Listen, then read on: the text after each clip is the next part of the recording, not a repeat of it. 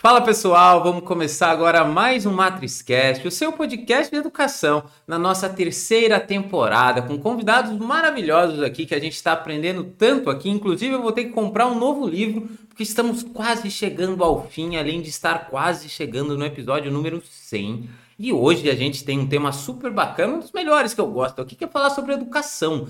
A gente está com uma convidada super especial aqui, que é a Adriana Carrer. Carrer ou Carrer, Adriana? Eu sempre me confundo. Agora não tem, ó, ensaiamos isso várias vezes antes de começar, mas tudo bem. Vamos aqui continuar o nosso podcast. Seja muitíssimo bem-vinda, Adriana. É um prazer recebê-la aqui no MatrizCast, falar sobre educação e conhecer um pouco mais da sua trajetória.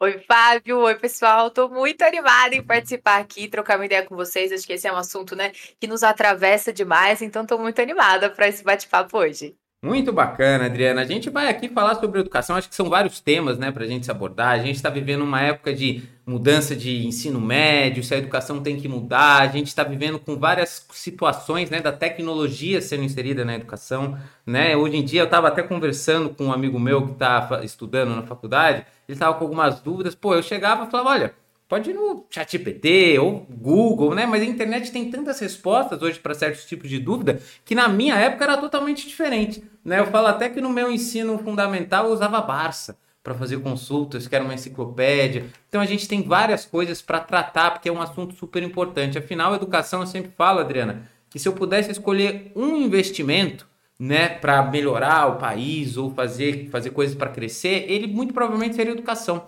Porque a educação, ela é como se fosse aqueles hábitos angulares, sabe? Se a pessoa com mais educação, ela tem mais chance de prosperar, tem mais consciência com a sua saúde, com né, seu comportamento, né? tende a não ser uma pessoa violenta. Então, assim, a educação é uma coisa muito bacana. E para a gente começar, nada mais do que conhecer você e a sua trajetória, né? Como você se conecta com a educação. Então conta pra gente, Adriana, como foi aí parar nesse mundo né, de educação, nessa área do mercado tão bacana? Como é que foi isso para você?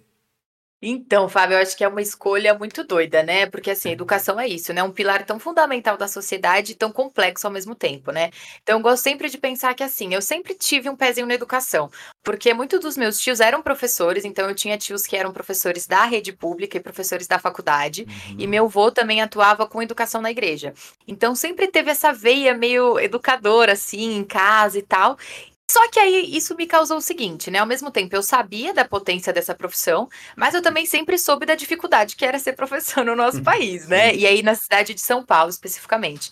Então eu sempre cresci com isso. E aí, quando eu tô estudando, durante o segundo e o terceiro colegial, o colegial ensino médio, né? Eu atuei como educadora no, na educação infantil. Então eu estudava de manhã e à tarde eu, eu atuava como professora auxiliar do maternal e do Jardim 2. Então foi uma experiência muito massa, muito bacana. Mas falei, gosto da educação, mas acho que eu preciso dar um tempo dela. E aí, então, quando eu saio do terceiro ano, eu presto jornalismo, porque sempre gostei de comunicação. E falo, vou tentar jornalismo, vamos ver no que vai dar. E aí, então, faço um ano de jornalismo, mas aí eu falo, gente, tô sentindo falta de alguma coisa, eu acho que essa área tá. Eu, eu tô, tô precisando voltar para educação. E aí, então, fazendo jornalismo, eu gostava de algumas matérias, né? Tipo rádio jornalismo, sempre fui apaixonada. E aí, então, conversando com a minha irmã, falou: olha, eu tô triste, assim, nessa área, eu tô sentindo que falta alguma coisa. E ela falou: Olha, tem um curso aqui na, na faculdade que é Edu alguma coisa. Eu acho que mistura educação e comunicação e eu acho que tem tudo a ver com a sua cara. Dá uma pesquisada, vou, vou te colocar em contato com alguns veteranos e você vê o que, que, o que, que você vai escolher. E aí, batata, né? Eu comecei a trocar uma ideia com esses veteranos. O curso chama, né, Edu Comunicação. E eu falei, gente, é isso, me encontrei, é tudo que eu precisava, né? Que é um curso basicamente, né, em linhas muito gerais, que mistura essa interface aí da comunicação e da educação. Eu falei, gente, dois mundos que me completam muito. Então aí eu volto, né, presto vestibular de novo, passo em educomunicação e aí sim a minha trajetória com a educação volta a se afunilar e desde então não saí mais desse desse universo que é apaixonante. Que bacana, eu nunca tinha ouvido na minha vida falar sobre educomunicação, que é essa mistura, né, desses dois pontos. E é muito bacana você trazer isso, né, porque muitos jovens às vezes a gente pensa, né, o que, que a gente vai fazer, né? Daí a pessoa pensa de um lado, acha que exclui o outro, e você conseguiu unir dois mundos super importantes, né? E você trazendo esse ponto para nós, Adriana, agora eu, eu gostei de entender isso, né? Como que você conta um pouco mais para nós, né? O que, que tem aqui? Porque como que a comunicação ela pode ser fundamental, os pontos importantes dela na, na educação do aluno, né? Como que você consegue enxergar que tendo essa parte da comunicação, você pode melhorar o aprendizado, ou essa parte da comunicação pode melhorar a interação para que os alunos aprendam mais? Como que é isso para você? Bom, é importante destacar que, assim, né, para mim e para minha área especificamente de educomunicação, a gente gosta de entender muito a comunicação para além de uma simples ferramenta, né? Então a gente entende a comunicação como um direito fundamental humano. E isso vai pautar como a gente se relaciona, né? Então eu brinco muito que assim, educomunicação mudou minha forma de se relacionar com as pessoas. E na educação acho que a comunicação é fundamental, porque desde o acolhimento que eu faço na entrada, é como eu passo essas informações, nessas né, instruções do que eu espero para o meu aluno. Então é diferente eu falar para o meu aluno, olha gente, agora vamos ficar todo mundo em silêncio. Mas por quê? Como que isso vai funcionar? Com qual objetivo? Como a gente organiza a sala de aula? O que que eu espero, né, desses alunos? Então a comunicação ela funciona muito, né? É como um alinhamento de expectativa dentro da sala de aula, como uma forma respeitosa de se relacionar, né, os colegas entre eles, eu e os alunos, como eu me posiciono, né, com a gestão da escola.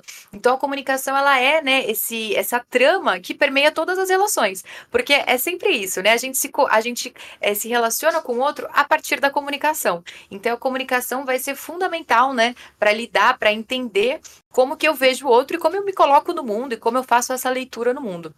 Então, acho que na educação, é, a comunicação é fundamental para construir essas relações e tendo sempre, né, como base ali que a comunicação é esse direito fundamental humano.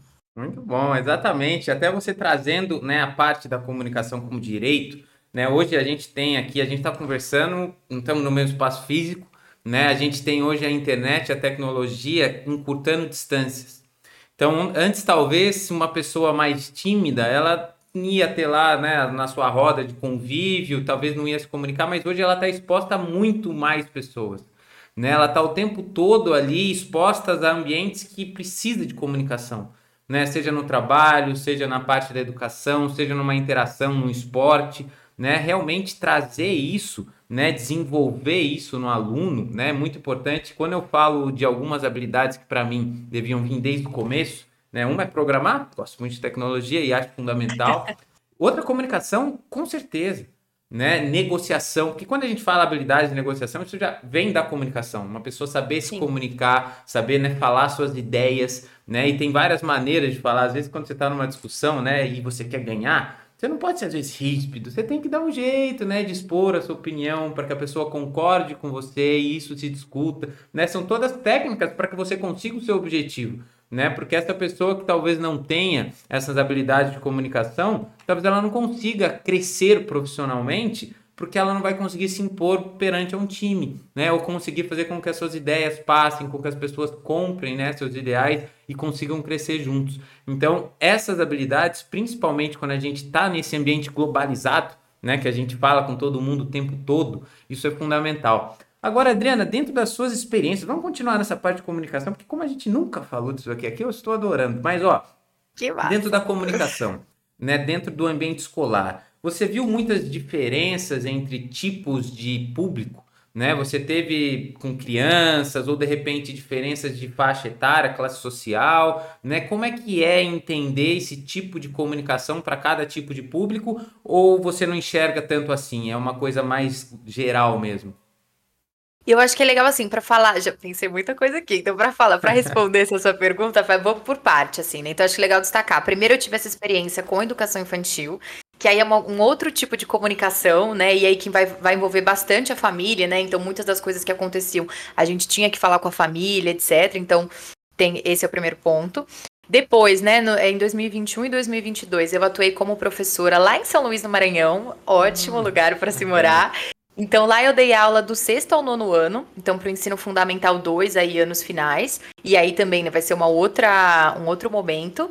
E depois, para destacar, eu vou trazer uma experiência do meu tio, que ele foi coordenador pedagógico né, de grandes escolas aqui de São Paulo. E para começar já a falar sobre a comunicação, ele brinca muito isso, né? Ele falou assim: eu atuei, atuei durante muitos anos com o ensino médio. E depois, quando eu vou atuar com o ensino fundamental, eu percebo que eu falo com os alunos e eles não entendem. Então, o jeito que eu falava e eu me, e me comunicava no ensino médio não funcionava para o ensino fundamental. E eu tive que reaprender a me comunicar com esses alunos e depois eu tive que reaprender a me comunicar com esses pais desses alunos. Então é legal, acho que a gente pensar mesmo, né, essas diferenças de comunicação que tem que acontecer para cada faixa etária e para cada sala de aula, né?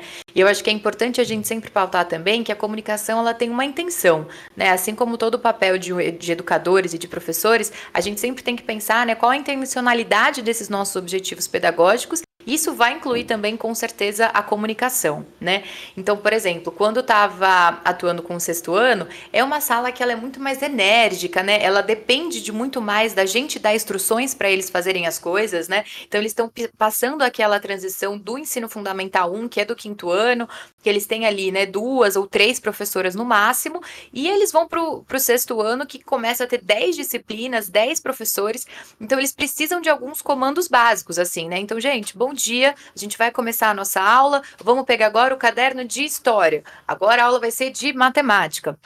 Então a gente precisa ter essa tutoria muito maior com os alunos do sexto ano do que com o nono, por exemplo, né? Porque o do sexto eles têm um relacionamento pessoal com a gente que é muito bacana de ver, né? Mas eu, eu brinco muito que o sexto ano parece né, uma panela de, de pipoca estourando. Então, assim, é muita energia e o professor precisa canalizar isso também. Já no nono ano, por exemplo, os alunos eles já são menos dependentes da, da, figura do professor. Então, eles conseguem se organizar, ter uma autonomia ali na sala de aula, e o professor vai muito sendo um mediador, né? Então, eu gosto de pensar no nono ano que eles já estão ali se encaminhando para o ensino médio, e o professor ele vai mediar, né? Então, ele vai ser um tutor ali na sala de aula que vai ajudar os alunos, né, a chegarem em reflexões, vai proporcionar espaços, né, é, educativos para que os alunos consigam chegar a conclusões, né, a ideias, a dúvidas por eles mesmos. Então, eu acho que essa comunicação ela tem que ser pensada mesmo em diferentes faixas etárias, porque senão é isso, a gente não consegue cumprir o nosso objetivo e os alunos não vão conseguir entender a gente. Então, acho que o professor, acho que é legal, né, para quem não está na área da educação, é muito louco pensar que é isso, assim, o professor ele tem que ser é, diferente, ele tem que dar uma aula diferente a cada sala de aula que ele entra seja de uma mesma turma, né? Então, o sexto ano 1, um, sexto ano 2, ou seja, turmas diferentes. Então, o professor é esse profissional que tem que ser se desdobrar em múltiplas, múltiplas frentes. Sim, imagino, imagino que deva ser realmente muito diferente, requer muita habilidade, né, para lidar. Né, eu quando eu comecei a falar, né, e, e tentar produzir, né, conteúdos para as crianças, né, eu estava conversando com você antes que tem, né, o Matrix Kids que é um dos produtos para as crianças, eu tive que mudar completamente, né? E às vezes eu, eu, eu crio personagem, jeito de falar e, né, e forma de, de passar um conteúdo muito diferente, uhum. né? E a gente realmente vai aprendendo, se adaptando, né? Com as pessoas no trabalho, né? A gente às vezes convive no trabalho com pessoas completamente diferentes, né? Às vezes em setores diferentes, cargos diferentes, que a nossa relação dentro do trabalho é diferente e a gente precisa saber se adaptar. É claro, dentro de alguns pilares, né, Adriana? Educação, respeito, né? Isso tudo tem que estar dentro de qualquer comunicação com qualquer tipo de pessoa, mas a forma de falar realmente é diferente. Né? Mas assim, Total. uma coisa legal é a gente entrar nesse ponto que é o seguinte: eu sempre pensei e sempre tive na minha cabeça pessoas que para mim eram bons comunicadores. Até um dia estudar sobre comunicação e entender que eles eram meio bons comunicadores. E eu vou te explicar o porquê. Porque eles sabiam falar como ninguém, mas eram péssimos na escuta. Aí eu falei, bom, pelo que eu entendi, comunicação, porque quando a gente fala comunicação, parece que só sai, né? Não entra nada. Né? A gente tem uma boca, dois ouvidos, mas a gente só pensa na fala. Mas Exato. comunicação, de fato, é os dois lados, né? A gente tem que escutar muito também principalmente hoje numa sala de aula, Adriana, que eu não vejo mais um monólogo, né? E a visão de um oráculo ali falando o que tem que ser feito, o que vai ser assim, assim, assado. Eu vejo mais uma sala de aula hoje muito mais uma comunicação de verdade.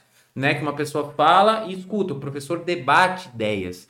Então, como você vê a importância da escutatória dentro da educação nesse ambiente de comunicação, Adriana?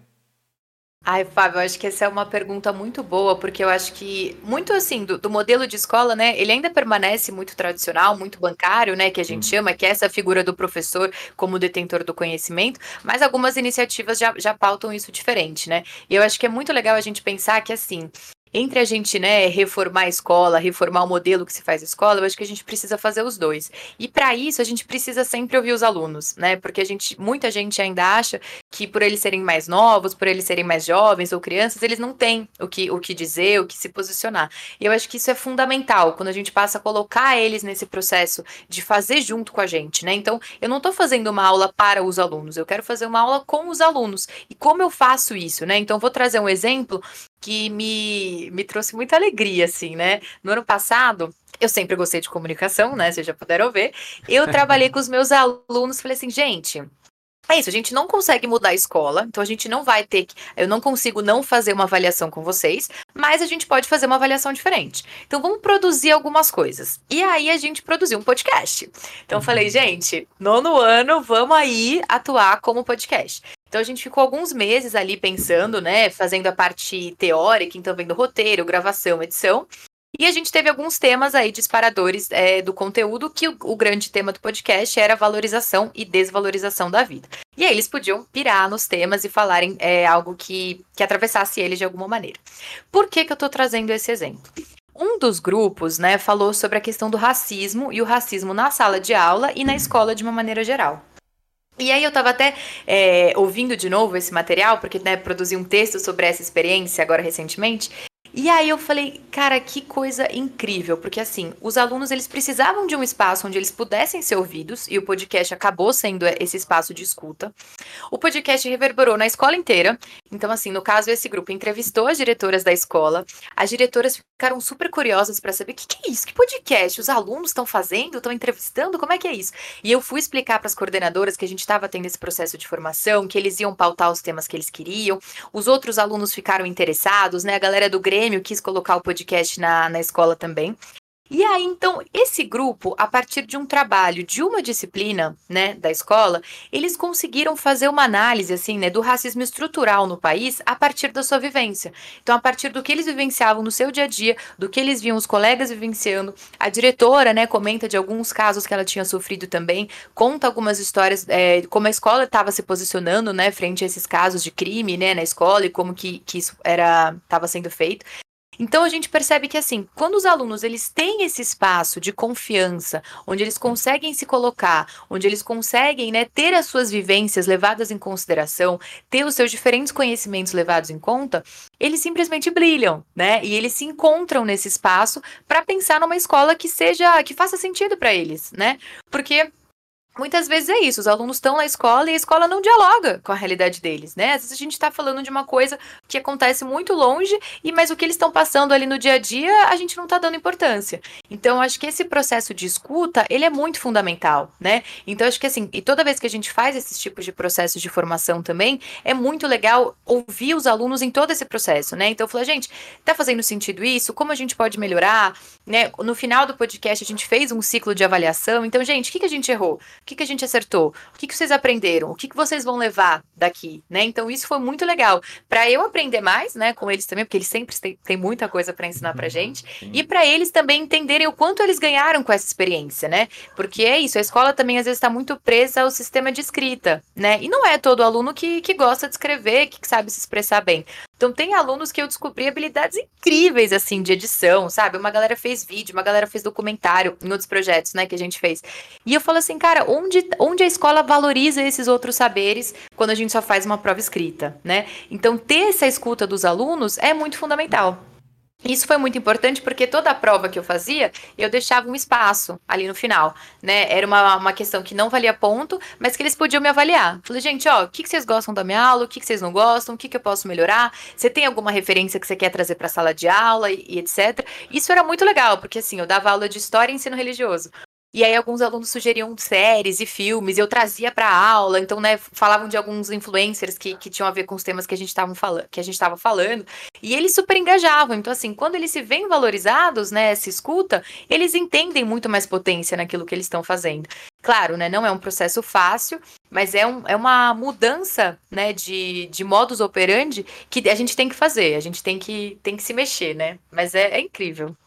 Muito bom, adorei esse podcast. Ele tá no ar ainda, Adriano, ou não? Então, eles produziram, eles, a gente combinou, inclusive, né, nesse processo de escuta, eu falei, gente, eu quero colocar no mundão aí, o que, que vocês acham? Aí eles, não, professora, a gente é meio tímido e tal, então ficou uma coisa mais, mais entre a gente mesmo da, da sala. Mas se esses, se esses materiais fossem divulgados, ia ser incríveis, assim, porque não, Fábio, de verdade, teve uma galera que falava assim, gente, nos 10 segundos vocês já me ganharam. Porque a galera fez uma vinheta e faz introdução e boa tarde, não sei o quê. Então, assim, potente demais. Uma pena que não tá disponível. Sim.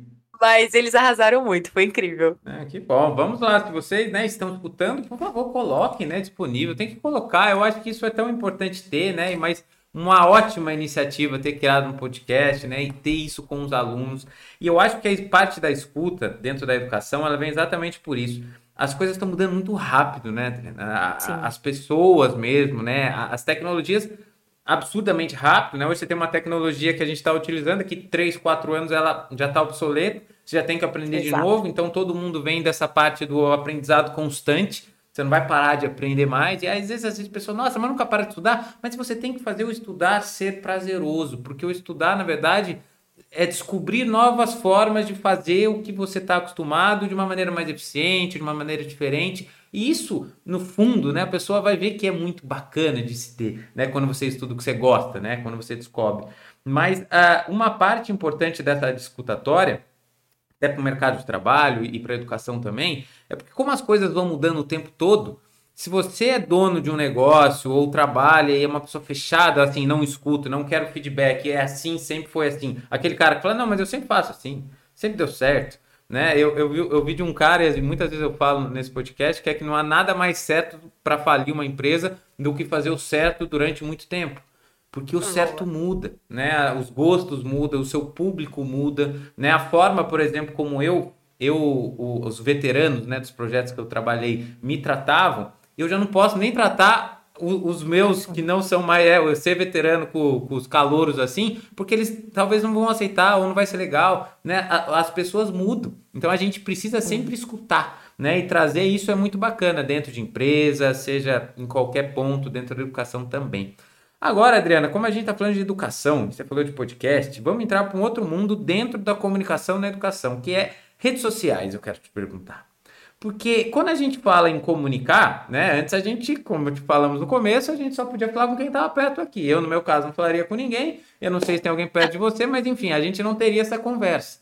Hoje, através da internet das redes sociais também, a gente consegue se comunicar com várias pessoas né? Aqui nesse podcast tem lá um LinkedIn que você pode se posicionar em questão de profissional. Você tem o próprio Instagram, né? Que as pessoas, muitas pessoas vão conhecer você, né? Ah, deixa eu ver quem quer fulano de tal. A pessoa já vai no Instagram e digita, né? Antes era o Facebook, é. né? Tem o YouTube, onde você consegue além de consumir muito conteúdo, você consegue né, se expressar também. Você pode ter um canal, qualquer um pode abrir um canal, né, seja no Spotify. Mas como você vê a comunicação dentro desse ambiente de redes sociais para a educação, Adriana?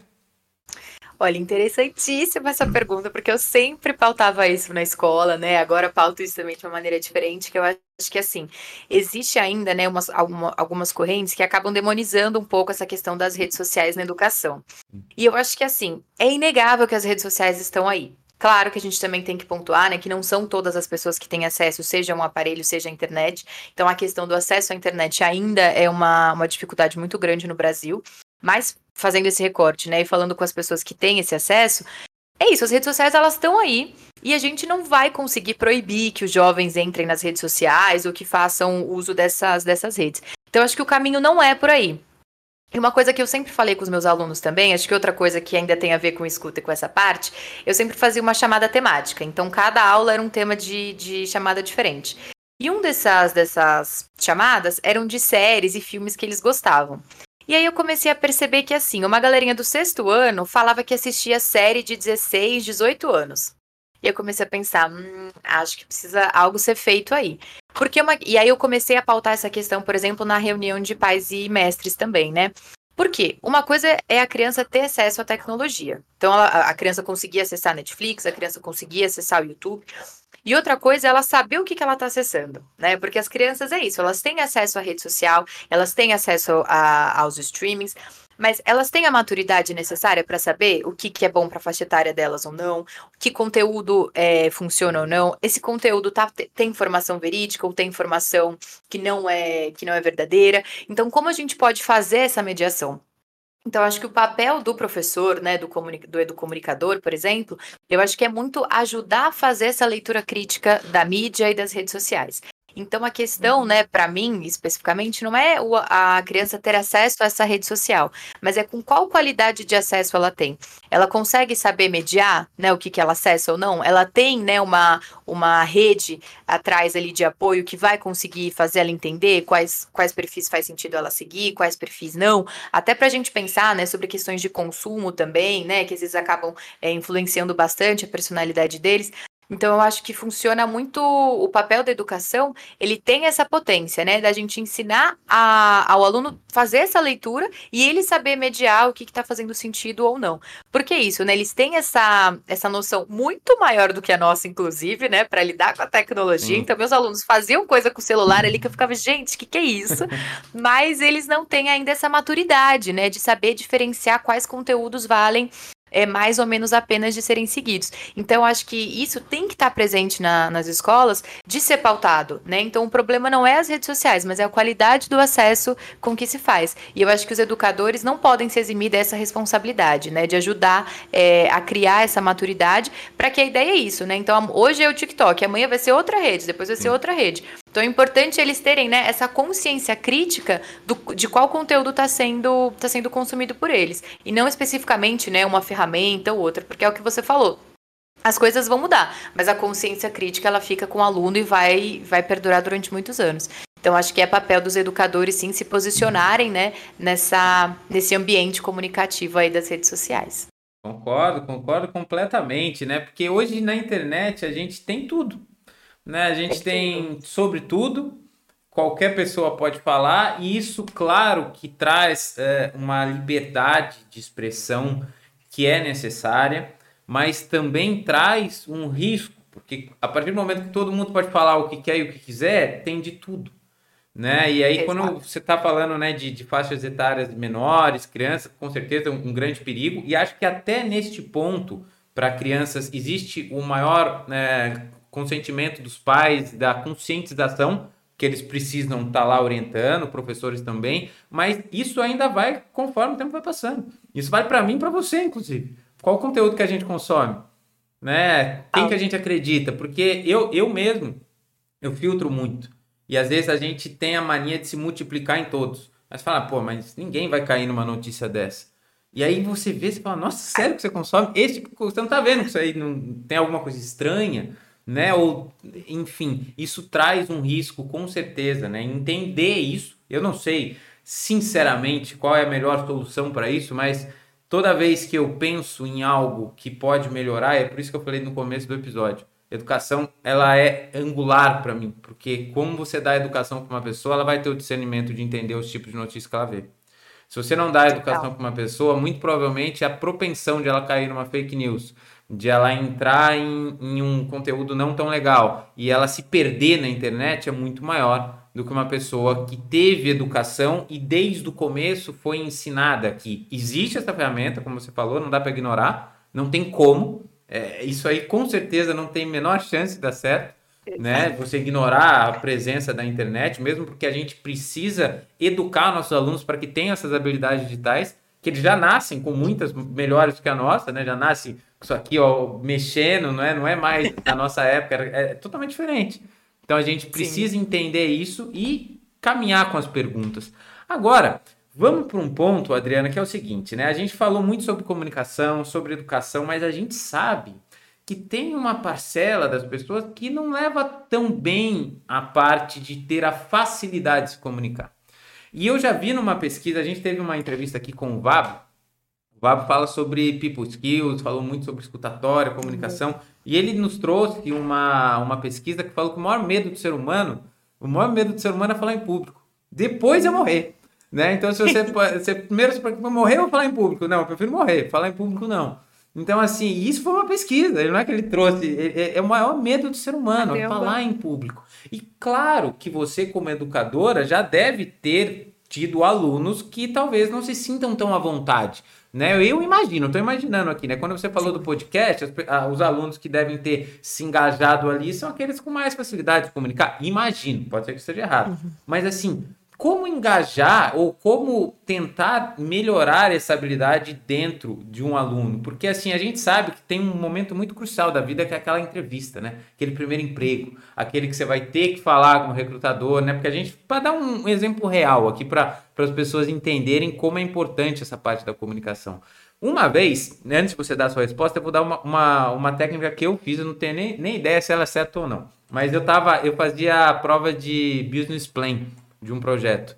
Uma das provas que eu fazia era essa. E eu, quando eu parei de fazer, eu tinha que colocar alguém no meu lugar, né? Que eu ia me formar, estava saindo do projeto. E aí ele falou, mas pô, Fabinho, eu preciso estudar a apresentação. Ele falou, não, antes, apresenta algo que você goste, algo que você conhece. Eu quero ver se você que você treina a sua apresentação falando, pode ser qualquer coisa, pode ser de seu animal de estimação, me explica sobre ele, algum esporte que você fazia, mas me apresenta algo que você domina. Porque às vezes você pede para a pessoa apresentar algo que ela não gosta, e aí você está tentando, Vai né? Vai ser difícil. Vai ser difícil. Então eu falei, tenta fazer, e era uma técnica que eu usava para que a pessoa conseguisse falar. Mas como que é você, como educadora, tentar desenvolver uma boa comunicação nos seus alunos que talvez não tenham esse, essa habilidade, Adriana? Olha, Fábio, é provocativa essa pergunta, eu diria, mas eu acho que ela é importante mesmo. Eu acho que assim, as crianças e os adolescentes, eles estão muito ligados com exemplos, né? Então assim, acho que como a gente se posiciona enquanto professor na sala de aula, isso vai fazer muita diferença. Então eu trago isso porque assim, muitos dos alunos, né, do sexto e do nono ano, eu comecei a ver que eles me imitavam. Então, assim, é como eu chegava na sala de aula, né? E eu já chegava dando bom dia, turma e uhum. tal. E eu falei, ué, mas não é, não é todo professor que é assim? Eles, não, professora, você é animada, você já chega falando com a gente. Então eu sentia que isso, então, assim, claro que tem a ver com a, com a minha personalidade, né? Desse esse meu jeito, etc. Mas os alunos eles se sentem mais ou menos convidados a depender de, da, da postura que cada professor toma. Então eu nas minhas aulas eu sempre tentava é, trazer um espaço onde eles se sentissem seguros de falar e de serem ouvidos, né? Eu acho que isso é muito difícil, porque muito da, da, minha trajetória mesmo na escola, uma frustração, né, que eu carrego é que eu era muito quieta. Então, assim, se eu tinha alguma dúvida, eu não falava, se eu tinha algum ponto ali, eu não colocava. Então, eu sempre era aluna que entrava quieta e saía calada. E tanto na, na escola quanto na faculdade. E eu senti que isso foi um problema, né, nesse meu desenvolvimento, pensando nessa questão, né, da comunicação. E olha que eu sempre gostei de me comunicar, né? olha como são as coisas. E isso foi um problema, então eu falei, como educadora, eu vou pautar isso. Então eu sempre quero que nas minhas aulas os alunos falem bastante. Então eu quero fazer a minha aula baseada com a participação dos alunos. Então isso sempre foi um ponto balizador assim para a construção das minhas aulas, e eu sempre falei isso com eles. Então eu falei, gente, a minha aula só faz sentido se vocês falarem. É, se vocês não participarem, a aula não vai fazer tanto sentido, a aula não vai ser tão legal e vai ser mais difícil ainda. Então eu preciso puxar vocês aqui comigo. Claro que é, era uma questão que sempre os mesmos alunos falavam, né? Porque é isso que você falou, tinham alunos que eram mais, mais comunicativos, que eles conseguiam ter um controle da sala maior, né? Então um já falava, já, tira, já fazia uma piada, já chamava o outro. Então, e isso acontecia, mas aí eu acho que é, era um papel do professor também saber mediar isso. Então, por exemplo, eu sabia que, que tinha aula que eu podia contar com aqueles determinados alunos, porque eles iam me ajudar a movimentar a sala e fazer com que outros alunos falassem também. Então a gente pode tentar, né, criar esses espaços, né, na sala de aula, que os alunos se sintam seguros de, de se posicionarem. Eu acho que isso é importante também, porque vai ser muito mais difícil eu fazer com que o aluno fale se ele se, se ele sente que qualquer coisa que ele falar, ele vai vão dar risada dele ou eu vou falar que está errado. Então ele vai se sentir menos é, convidado, né? Então acho que tem essas ferramentas, a gente fazer leitura em conjunto também, a leitura, né? Eu falava, gente, a gente tem um texto e eu vou começar, depois outra pessoa vai, outra pessoa vai, e eu não quero que esse texto pare. Eu não vou ficar falando lê você, lê você. Eu vou começar, eu vou parar no ponto final, e aí o texto não pode parar. E essa era uma técnica que ajudava também, as pessoas conseguiam, né, se posicionar, etc. Então, assim, no final desses meus dois anos, né, em sala de aula, te dizer que não consegui fazer alguns alunos tímidos é, se posicionarem, mas eu consegui ver algumas mudanças. Então, por exemplo, nessa estratégia do podcast mesmo, eles fizeram grupos, né? E, Fábio, eu tinha um aluno que ele era simplesmente sensacional. Imagina um aluno que, assim, gabaritava todas as minhas provas, sabia todas as respostas, assim, trabalhava lindamente a questão ali da ortografia, né, da, da conexão de, de, questões, mas eu nunca tinha ouvido a, a, a voz dele. Então era um aluno extremamente tímido, ele não falava nada, mas durante a aula eu via que ele estava ali me acompanhando, ele me seguia e olhava e tal, então a participação dele era, era de outro jeito. Mas ele não falava. E aí, quando a gente faz, né, ele, conforme ele vai se envolvendo no grupo que ele estava, que eles escolheram também, eu não, não é, elenquei nenhum grupo específico. E conforme ele foi se envolvendo no grupo que ele tava, Fábio, eu vi ele dando risada na aula. Eu vi ele comentando com o colega do lado. Eu falei assim: não me interessa se ele tá contando uma piada, se ele tá falando sobre a aula, mas ele tá conversando com outras pessoas. Eu tô vendo ele, ele sorrir, o olho dele tá brilhando mais. Então, quando eu vi esse aluno com esse comportamento e alguns outros alunos muito tímidos tiveram esse mesmo um comportamento semelhante também, eu falei, cara, que incrível. Então, assim, ele precisava ter mais interação com os alunos da sala, né? Ele precisava é, ser mais amigo da galera e tal para conseguir se posicionar. E aí, no final do ano, esse aluno vem, ele me abraça, ele agradece, né? Então, assim, é... foi muito bacana, porque eu acho que uma coisa é importante, assim, tá tudo bem ser tímido, né? Então, tem pessoas que vão se comunicar mais, tem pessoas que vão se comunicar menos, acho que isso não é um problema. Eu acho que passa a ser um problema quando essa, essa timidez, ela impede o aluno, né, a pessoa de fazer coisas. Então, por exemplo, é o que você falou, quando não consegue desenrolar uma entrevista, quando ela não consegue tirar dúvida numa loja ou num banco, né? E aí, até uma questão de direitos, né? Essa pessoa não consegue acessar os direitos direitos é, que são dela. Então aí eu acho que quando a gente tem essas questões, a gente precisa olhar com mais calma, né? E a escola acaba que que é um espaço que pode ser muito convidativo para esses alunos se soltarem, como foi o caso desse aluno, mas também às vezes pode ser, pode ser um espaço bem hostil, né, para que alunos mais tímidos consigam é, trabalhar essa sua timidez. Mas eu acho que vai muito da, da criação desses espaços confortáveis e seguros para que a pessoa é, possa ser quem ela é, né? Eu acho que isso é importante. Sim, se você. Eu vou te falar, Adriano, você deu a melhor resposta que você poderia ter me dado e me convidou Olha a uma aí. ótima reflexão, porque você, na verdade, você me deu a resposta no começo, ligada muito com o exemplo. Né? E, e é mesmo. Né? E, e eu vou dar um agora, antes de falar desse exemplo, mas assim, eu, eu na minha pós-graduação, né? Tem uma pós-graduação de pessoas já formadas, algumas bem mais velhas do que eu, algumas mais novas, só eu falo. Eu sou a única pessoa que falo e, e, e converso com o professor a aula inteira. Aí, ó, eu tô tirando 1%, tá? Porque às vezes você, é, obviamente, em algum momento outras pessoas falam, mas se você fosse colocar em proporção, eu falo 99 e todos os outros 1%. Então eu vou excluir.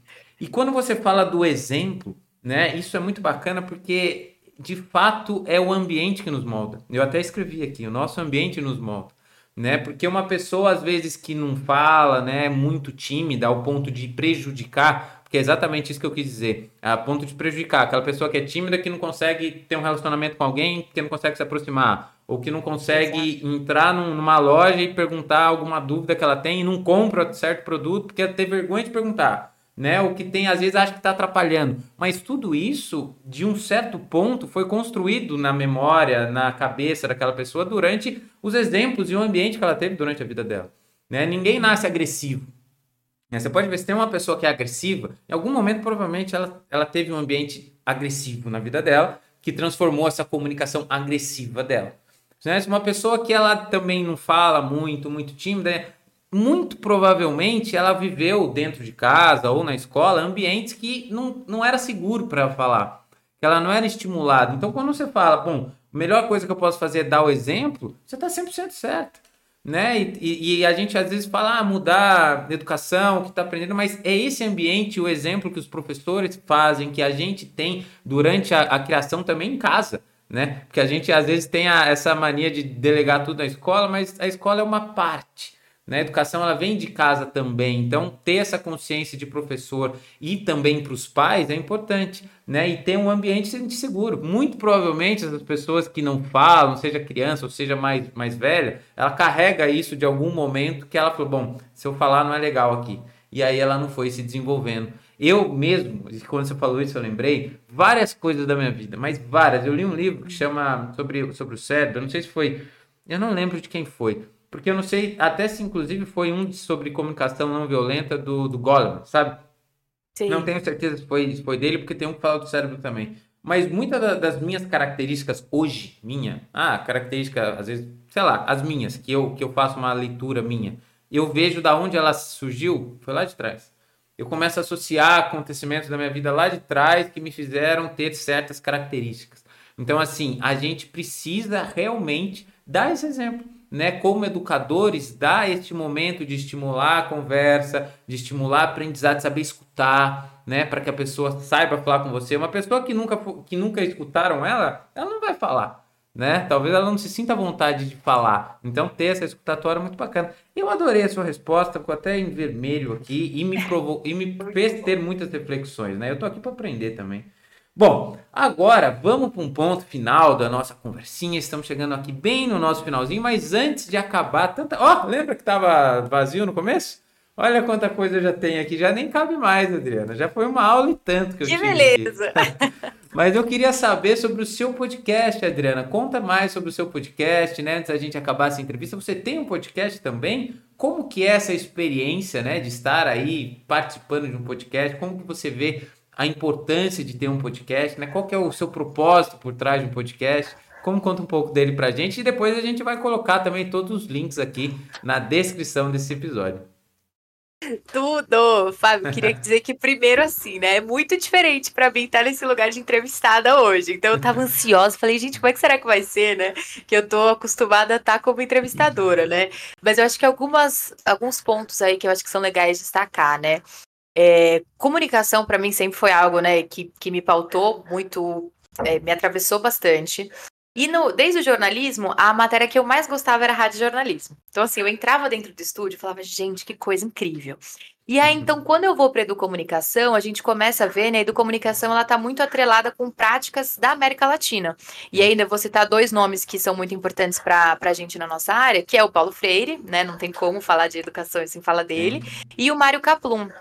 E o Mário Capum, ele tá muito ligado à comunicação popular, né? Então ele vai trabalhar bastante com essa parte da, da comunicação popular através de videocassete, etc. E eles vão, e os dois, né, vão ter experiências na área de, de rádio. Por quê? Porque o rádio, ele chegava muito mais áreas, né? Ele chegava a áreas muito mais distantes do que a televisão, né? A televisão era, era mais difícil de ser, de ter o sinal, das pessoas Sim. conseguirem acesso. Então, o rádio ele sempre foi uma ferramenta importantíssima para chegar em lugares onde não é tão fácil chegar o acesso à informação e à comunicação. Então, hoje, atuar com o podcast, né, na área da educação, para mim, é muito fazer é, a prática da educomunicação, né? Educomunicação é muito fazer na prática, né? Aliar teoria e prática. Então, eu acho que é muito bacana a gente ter a potência, né? Reconhecer essa potência que o áudio tem e onde ele pode chegar. E essa ideia do podcast, né? Eu sempre gostei de áudio, já trabalhei com narração de livro, por exemplo. E aí, então, no ano passado, eu comecei a conversar com a Curios, né? Que é uma empresa de formação de professores que pauta também essa questão da educação. E a gente fez, a gente foi se falando, né? Vendo coisas que a gente tinha a ver. E eu falei, olha, e se a gente transformar alguns conteúdos é, que vocês têm em áudio? O que, que vocês acham?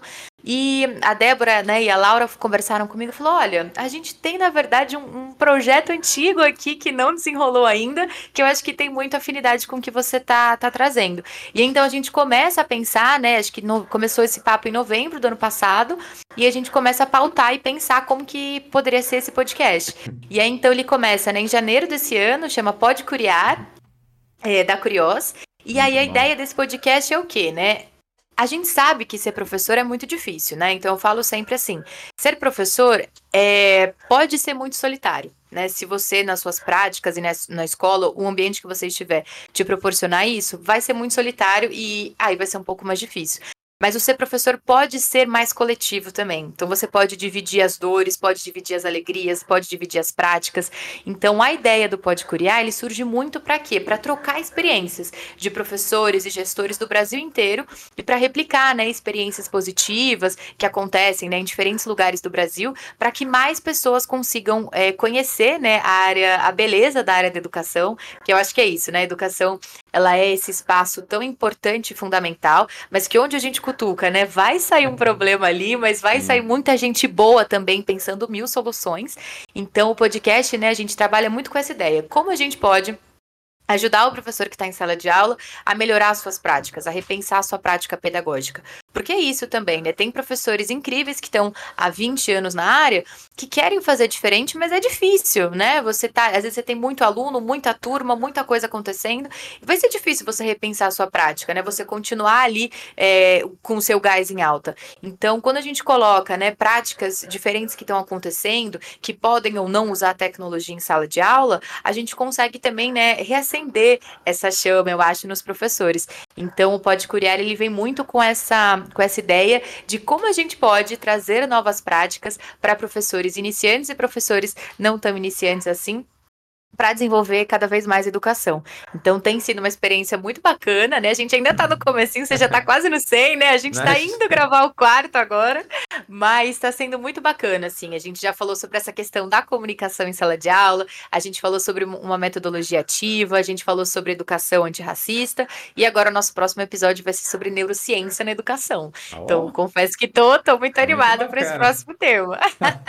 Isso é muito bacana, que bom. Eu vou deixar então aqui ó, o Pode Furiar no link dessa descrição aqui vai estar o link. Eu mesmo já quero assistir todos esses episódios, porque eu tenho certeza, pelo que a gente conheceu aqui, que ele é incrível, que você conduz ele de uma forma muito bacana para falar sobre educação. Inclusive, eu vou deixar algumas folhas aqui, Adriana, para poder aprender também, né? Preciso comprar um, um livro novo. Mas hoje, sem dúvida, foi uma grande aula, né? A gente passou sobre muitos temas, a gente conseguiu falar de, né, de comunicação em vários pontos, né? Primeiro da importância, como você se descobriu, né, com isso, né, que você gostava de comunicação e gostava de, de educação, né? E tinha um curso ali que você foi atrás, descobriu e tá tudo certo, né? Conseguiu unir as duas paixões, né? A gente falou da importância de saber se comunicar para diferentes públicos, né? Se for criança, né, de uma pessoa um pouquinho mais velha, né, e de entender todos esses públicos para conseguir transmitir, né? Que a gente tem que se adaptar como professor. Falamos também depois da importância de escutar, né? Porque quando a gente fala de comunicação vem muito dessa parte de né, só uma pessoa fala, mas acho que inclusive nessa nova sala de aula, né, que a gente imagina, é cada vez mais os dois pontos, né? E você mesmo disse, né? Todos os alunos têm muito aí para nos dar. Depois a gente passamos das metodologias, você usar um podcast, né? Para ter isso como seus alunos, para né? Incentivar a comunicação, né? De como é importante que todos, pode ser tímido, não tem problema. Tem pessoas que são mais comunicativas, outras menos, mas a gente não pode deixar isso atrapalhar, porque é necessário, principalmente num mundo cada vez mais próximo, né? Que as pessoas estão cada vez mais próximas, né? Então, Adriana, foi um prazer enorme te entrevistar aqui, te conhecer, falar sobre educação. Então, eu gostaria de te agradecer. Daí passou a palavra final para você se despedir dos nossos ouvintes. E muitíssimo obrigado por estar aqui com a gente aqui no MatrizCast, Adriana. Ah, Fábio, fico muito feliz pelo convite. Acho que é sempre bom e importante, né, a gente pautar sobre esse tema. Queria só trazer uma coisinha também, que é isso, né? Eu fiz Educomunicação, que é esse curso novo, então para quem se interessar, né, vale super a pena. E aí eu queria trazer essa plaquinha aqui, que é do meu trote, né, da, da do dia que eu fui matriculada, que eu carrego comigo sempre, porque que é isso, né? Educom é amor. A gente brinca muito que Educom é, a gente vai pelas brechas, né? Então a gente vai para reformar, para repensar sistemas e repensar sistemas não é fácil. Então Sim. a gente sempre vai pelas brechas. A gente brinca muito, né, que o nosso slogan é Educom é amor e luta, porque lutar, é atuar, né, com educação exige muita luta, exige muita, exige muita paciência, mas exige muito também é, amor e transbordar, né? E é o que eu falava para os meus alunos gente, eu escolhi trabalhar com juventude porque a juventude tem brilho no olho, né? A gente é adulto, às vezes a gente já tá cansado. A juventude tem potência, tem muita coisa para ensinar, tem muita coisa para para mostrar pra gente. Então foi uma delícia compartilhar aqui algumas das minhas experiências desses, desses últimos anos com vocês.